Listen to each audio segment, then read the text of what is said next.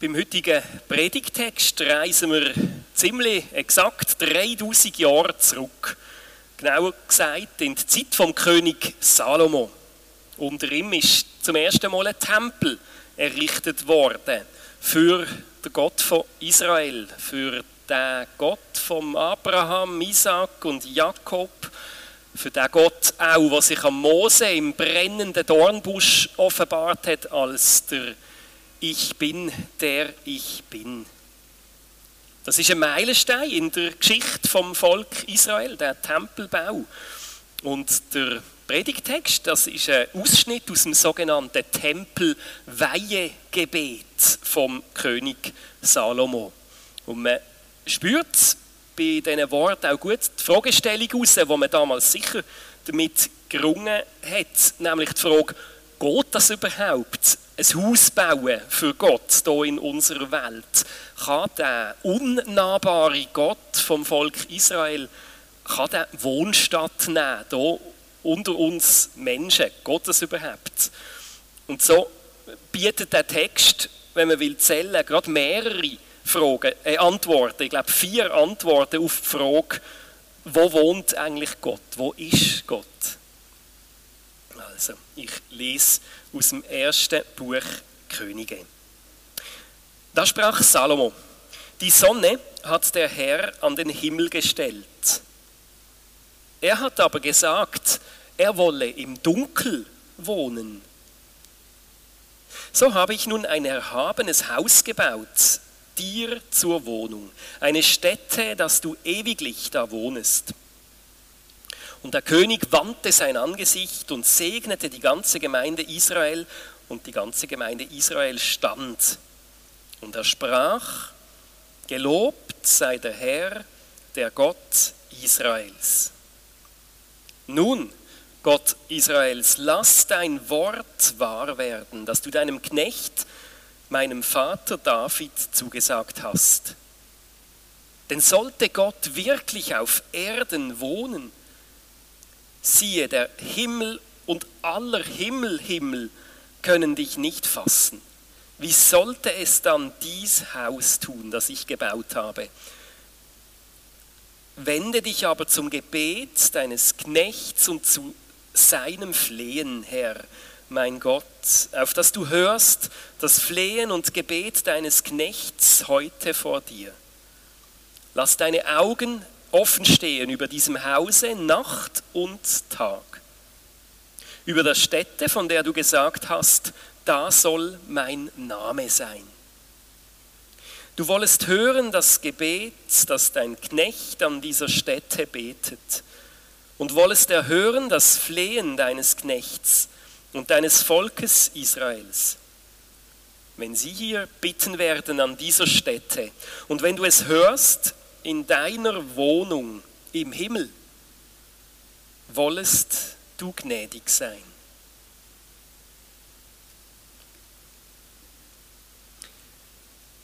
ubi caritas et amor Deus ibi est. So heißt es auf Latinisch im folgenden Lied. Passt eigentlich ganz schön zu dem Text, den ich gerade gelesen habe. Also, wo Liebe ist ähm, und das Licht, dort ist Gott. Liebe habe ich vergessen. Amor, Liebe, dort ist Gott. 813, wir singen es dreimal.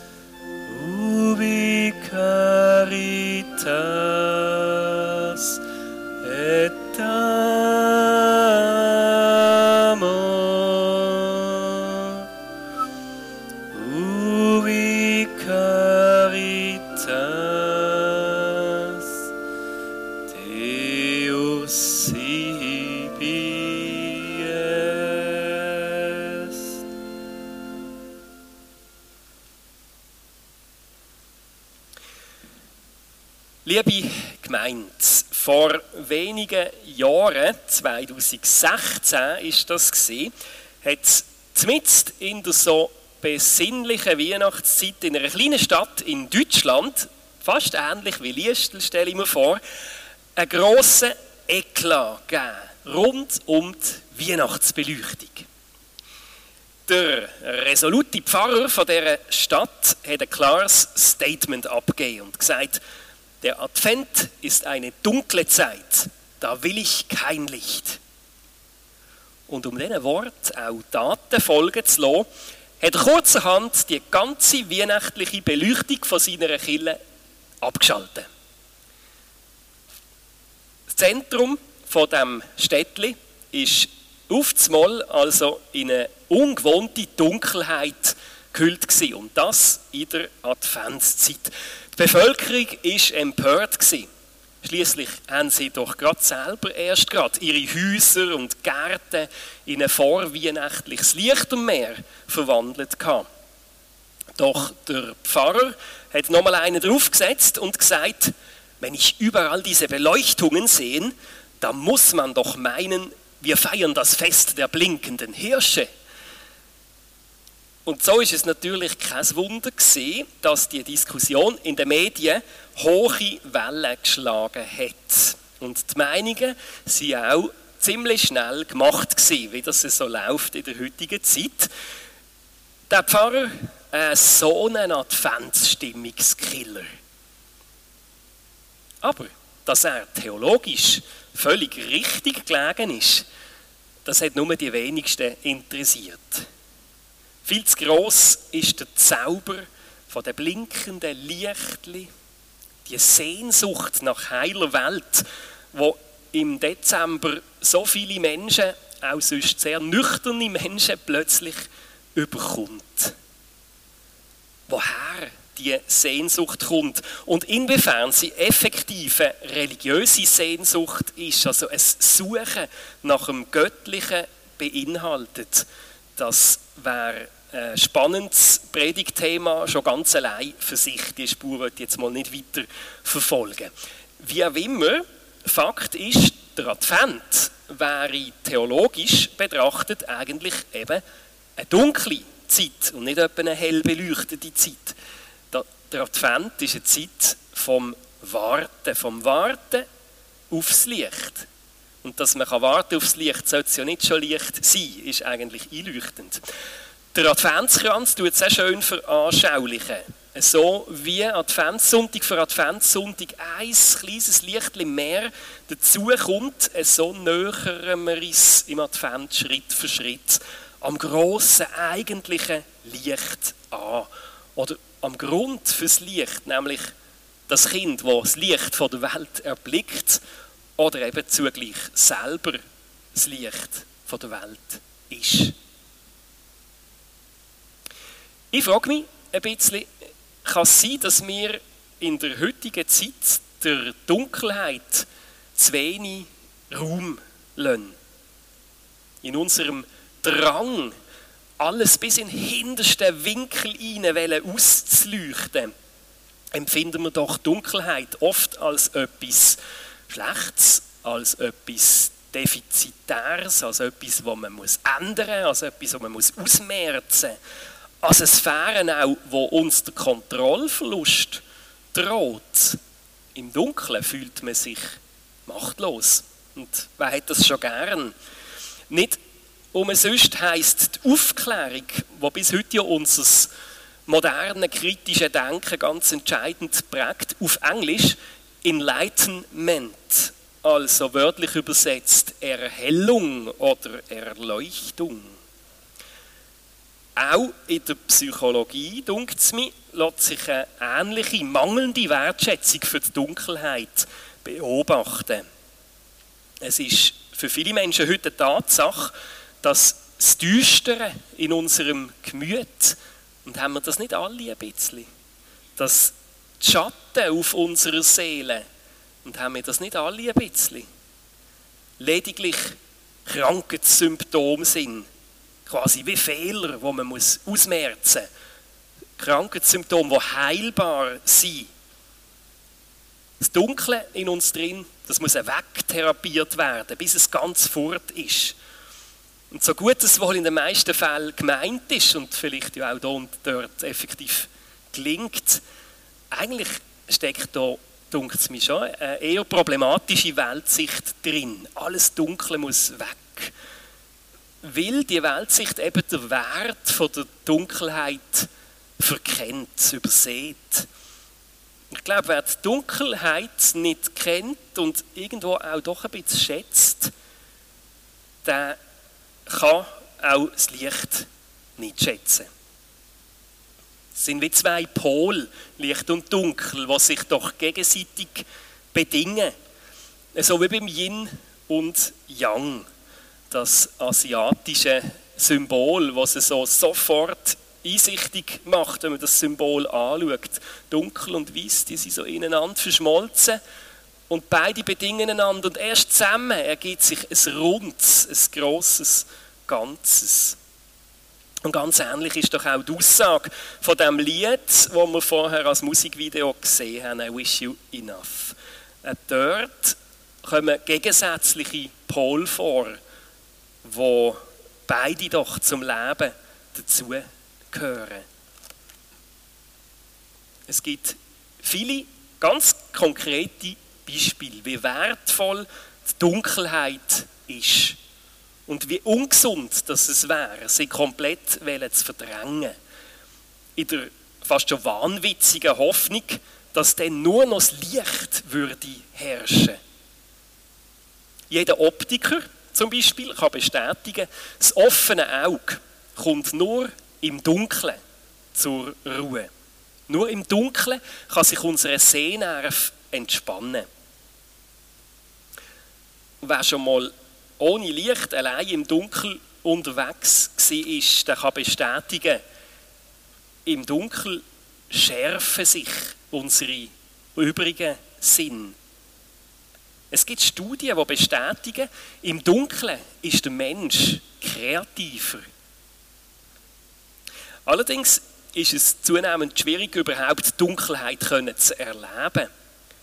Die grösste Dunkelheit, die ich je erlebt habe, ist im Restaurant Blinde Kuh, wo einem blinde Kellner mit traumwandlerischer Sicherheit im Dunkeln das Essen und Getränk servieren. Ich bin mit meiner Kampfgruppe, ein paar von euch sind da, dort im Sommer und dort ist es wirklich so, wie ich vorher gesagt habe, dass der Mensch sich in der Dunkelheit plötzlich sehr unsicher fühlt. Man fühlt sich irgendwie ohnmächtig irgendwo auch. Völlig hilflos, angewiesen eben auf den blinden Kellner. Er ist der Einzige, der ihm den Weg wieder zum Ausgang kann zeigen kann, dort innen. In der freien Natur wirkliche Dunkelheit zu erleben, das ist umso schwieriger.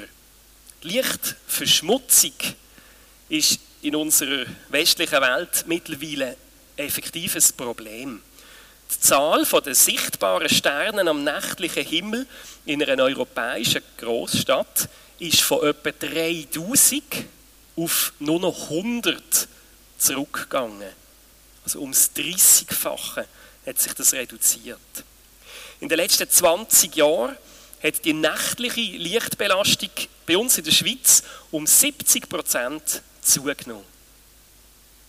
Und das hat Auswirkungen auf unsere Gesundheit. Unsere innere Uhr kommt aus der Balance, was Schlaflosigkeit, Stress und äh, sonstige Folgeerkrankungen kann auslösen Auch die Tierwelt betrifft es. Vögel werden vom Licht fehlgeleitet und prallen zum Beispiel gegen die nächtlich sinnlos erleuchteten Hochhäuser. Insekten verbrennen zu Tausenden an Lampen. Wenn man die biblischen Stellen rund um Licht und Dunkelheit anschaut und ein bisschen genauer reinschaut in den Kontext, dann stellt man fest, die Bibel will ja gar nicht die Dunkelheit an sich schlecht machen oder verurteilen. Die Dunkelheit an sich ist weder gut noch böse. Sie gehört einfach dazu. Aber die Dunkelheit in der Bibel wird natürlich verwendet als Metapher also als Bild wie ich eingangs schon gesagt habe, als Bild fürs Übel, fürs Böse, für die Not auch in der Welt. Und so verstandene, metaphorisch verstandene Dunkelheit hat natürlich eine entscheidende Rolle für den Glauben. Denn die Dunkelheit, im übertragenen Sinn Dunkelheit, ist die Folie, also sozusagen der Hintergrund, vor der man das Licht überhaupt kann in seiner ganzen Tragweite erkennen kann. Also es braucht Dunkelheit, um das Licht überhaupt zur Geltung zu bringen.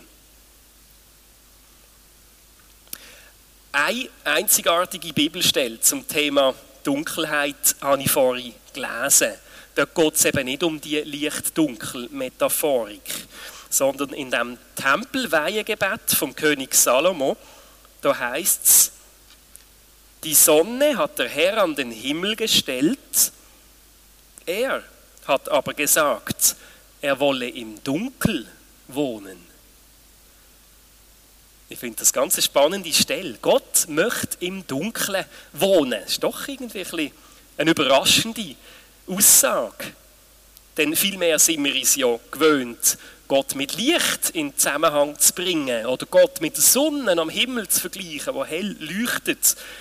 Aber, so der Text, Gott ist eben gerade nicht wie die Sonne, wo hell und damit unübersehbar für alle offensichtlich am Himmel steht, sondern Gott ist ein verborgener, ein unfassbarer, ein geheimnisvoller, ein unverfügbarer Gott. All das und bestimmt noch viel mehr steckt drin in der Aussage, dass Gott im Dunkeln wohnen wird. Für die Menschen damals zur Zeit vom Salomo ist es im Unterschied zu uns heute wohl ein vertrauter Gedanke gewesen, dass Gott eben auch, äh, man könnte fast sagen, eine dunkle Seite hat oder eine unnahbare Seite hat. Und darum ist der Wohnsitz von Gott auf Erde in einer hoch abgeschirmten Zone, also im Innersten, im Allerheiligsten vom Tempel gesehen. Also eben unerreichbar für den Blick der normalsterblichen Menschen ganz im Verborgenen. Und gleichzeitig spürt man in dem Tempelweihegebet auch gut heraus, dass trotzdem, trotz diesen Schutzmaßnahmen, sozusagen, ähm, der Gedanke ja immer noch sehr unerhört ist, dass Gott im Tempel, im Allerheiligsten vom Tempel quasi eine Wohnstadt hat auf Erde. Ein gewisser Zweifel daran hört man raus bei dem Wort, denn sollte Gott wirklich auf Erden wohnen, siehe, der Himmel und aller Himmel, Himmel können dich nicht fassen. Wie sollte es dann dies Haus tun, das ich gebaut habe? Stunend stellt das Gebet fest, selbst aller Himmel, Himmel wäre zu klein, um Gottes wahre Größe zu fassen. Das erinnert ein bisschen an den Psalm 139, was heißt, selbst wenn ich mit den Flügeln der Morgenröte ans äußerste Meer würde fliegen, also an den Rand der Welt, so wie man sich das damals vorgestellt hat, auch dort bist du Gott. Und doch, und das ist ja auch das Paradoxe daran, weil Gott gleichzeitig ganz, ganz noch bei uns sein, bei jedem Einzelnen von uns, im Innersten von uns, sucht er eine lebendige, persönliche Beziehung mit uns. Er lost auf unsere persönlichen Bitten und er wacht über uns, und zwar Tag und Nacht. Er ist ebenso im Dunkel wie auch im Licht gegenwärtig. Oder wieder in der Wort vom Psalm 139, selbst wenn Finsternis mich zudeckt und Nacht statt Licht um mich herum ist, selbst dann bist du für mich da, Gott. Lernen wir doch darum die Dunkelheit wieder neu kennen, wieder neu schätzen. Gerade jetzt im Januar, wo die weihnachtlichen Lichtli verschwinden, ist doch eigentlich ein ganz guter Moment dafür. Frei, nach dem Prediger Kohelet, alles hat seine Zeit. Es gibt eine Zeit fürs Dunkel und es gibt eine Zeit für das Licht. Amen.